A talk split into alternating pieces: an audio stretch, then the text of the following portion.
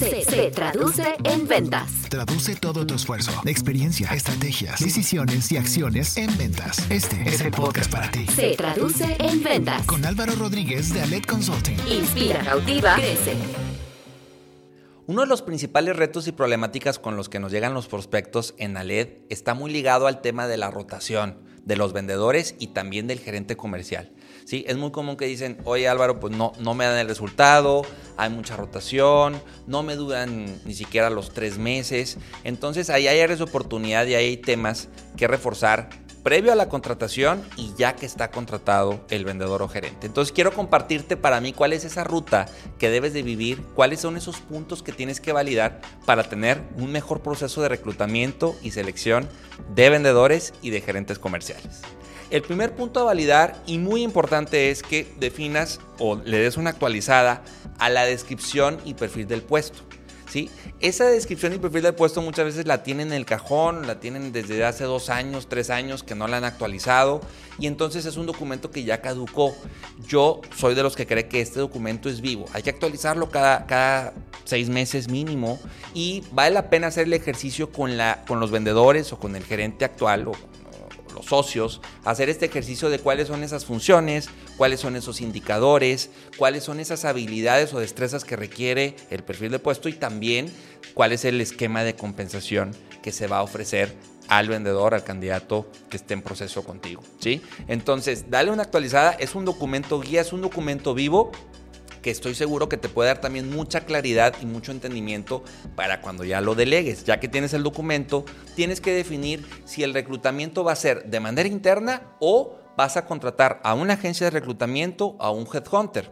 Yo lo que he vivido regularmente con micros y con pequeñas empresas es la opción de la agencia y el headhunter. ¿Por qué? Porque te ahorran tiempo, porque es su, es su expertise, a eso se dedican, ya tienen muy claro en dónde buscar candidatos ya tienen muy claro el tema de la psicometría, o sea, ya tienen un proceso y te pueden ahorrar mucho tiempo y dinero, ¿ok? También está la opción de que por tu cuenta puedes hacer reclutamiento, ¿sí? Vale la pena que explore las dos, pros y contras, evalúes tiempo, evalúes costos y ya de ahí tomes una decisión. Pero partamos de que tengas ya una descripción y perfil de puesto muy claro para ahora sí delegarlo, de manera interna o externa. ¿Ok? Ya que lo delegaste, tienes que hacer también la tarea o te invito a que hagas el análisis de cómo va a ser la entrevista con los candidatos. Imagínate que ya te presentan una terna, tienes que validar qué, cuál va a ser ese formato de entrevistas, ¿sí? No me gusta cuando las entrevistas son preguntas genéricas o son las mismas de siempre. Hay que sorprender al candidato, pero también hay que buscar que sean entrevistas que nos den más información, que podamos entender mejor a quién tenemos enfrente.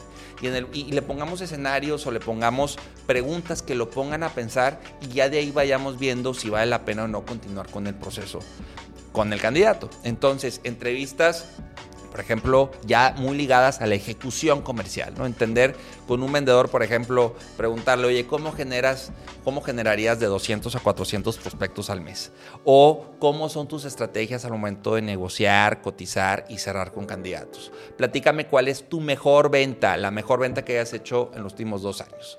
Con un gerente puede ir muy ligado a cómo gestiona el equipo, cómo es su liderazgo, que le puedas a lo mejor poner algún caso real o alguna situación que se está viviendo en la empresa y cómo la resolvería. O sea, busca tener un banco de preguntas donde sí abordes la parte de, de skills, la parte de preguntas personales, de ejecución, preguntarle también mucho de qué, qué tipo de empresa está buscando, cuál es su empresa ideal, ¿sí? cuáles son sus mejores condiciones o qué, qué es lo que está buscando, por qué un cambio busca que sea una entrevista completa, integral, que abordes diferentes diferentes áreas, diferentes temas que te pueda dar la pauta de si avanzas o no a una segunda entrevista. Posiblemente ya en la segunda entrevista te enfocas más a una propuesta de trabajo, que también es un documento que vale la pena que empieces a desarrollar o que actualices. Una propuesta de trabajo formal donde venga las funciones, donde vengan los horarios, la propuesta económica, las prestaciones, donde tú también puedas ahí exponer, eh, pues que va a ser si va a ser un periodo de prueba o no, pero darle formalidad con un documento. No es lo mismo que le platiques en un correo o se lo digas por teléfono a que ya sea presencial o bueno, por teléfono, pero acompañado también de un documento que respalde la propuesta. ¿sí? Te invito también a que ya a partir de hacer esa propuesta de trabajo y si la acepta, tú ya estés listo con un proceso de inducción, que ya tengas muy claro cuáles van a ser sus primeros 90 días, qué actividades, qué funciones va a desarrollar, cuál es ese material que tiene que validar de capacitación, cuáles son eh, esas entrevistas que debe de realizar para que conozca la empresa, para que conozca a los clientes, para que conozca a los aliados, los diferentes departamentos. Ese documento vale la pena que le pongas lupa, que hagas un Gantt y que definas qué debe de vivir semana 1, semana 2, semana 3, en el mes 1, en el mes 2, en el mes 3, ¿sí? Regularmente la, luego la, el comentario que se le da es, desde el día 1, pues ya ponte a vender y que te vaya bien, ¿no? Hay que realmente validar con quién tiene que sentarse, si va a ser un proceso de sombra o no con algún vendedor, que conozca los indicadores, que viva una junta comercial, eh, que vaya con determinado número de clientes, cuándo va a empezar a hacer llamadas, redes sociales. Ahí es donde tú tienes que diseñar realmente cuál es esa ruta que debe de vivir, cuáles son los objetivos comerciales del mes 1, mes 2, mes 3, para tener todos los elementos y ahora sí decir, ¿sabes qué? A la vuelta de tres meses, pues sigues o no sigues en la empresa. Yo he visto a vendedores o estado en procesos ya de onboarding donde cuando se le explica esto en el, en el día 1 al vendedor o al gerente, le da muchísima claridad, le da mucha tranquilidad y es un documento guía donde ya estamos asegurando que está capacitándose en los temas que nosotros definimos que se tenían que capacitar. ¿Ok? Entonces, claro, es importante que venda, pero tiene que ir acompañado de entrenamiento, de capacitación y de que conozca lo más posible, que lo más posible a la empresa y su curva sea lo más corta posible. ¿Ok?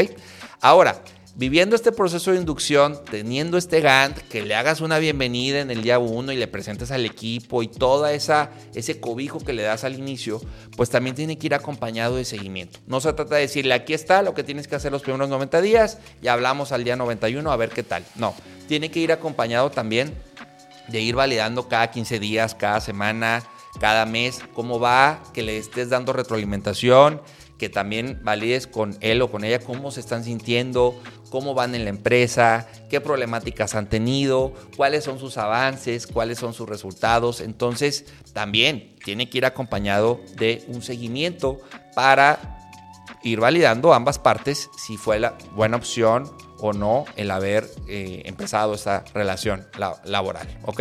Entonces, si vives esta ruta de tener actualizado tu descripción y perfil de puesto, que definas si de manera interna o externa vas a buscar reclutar.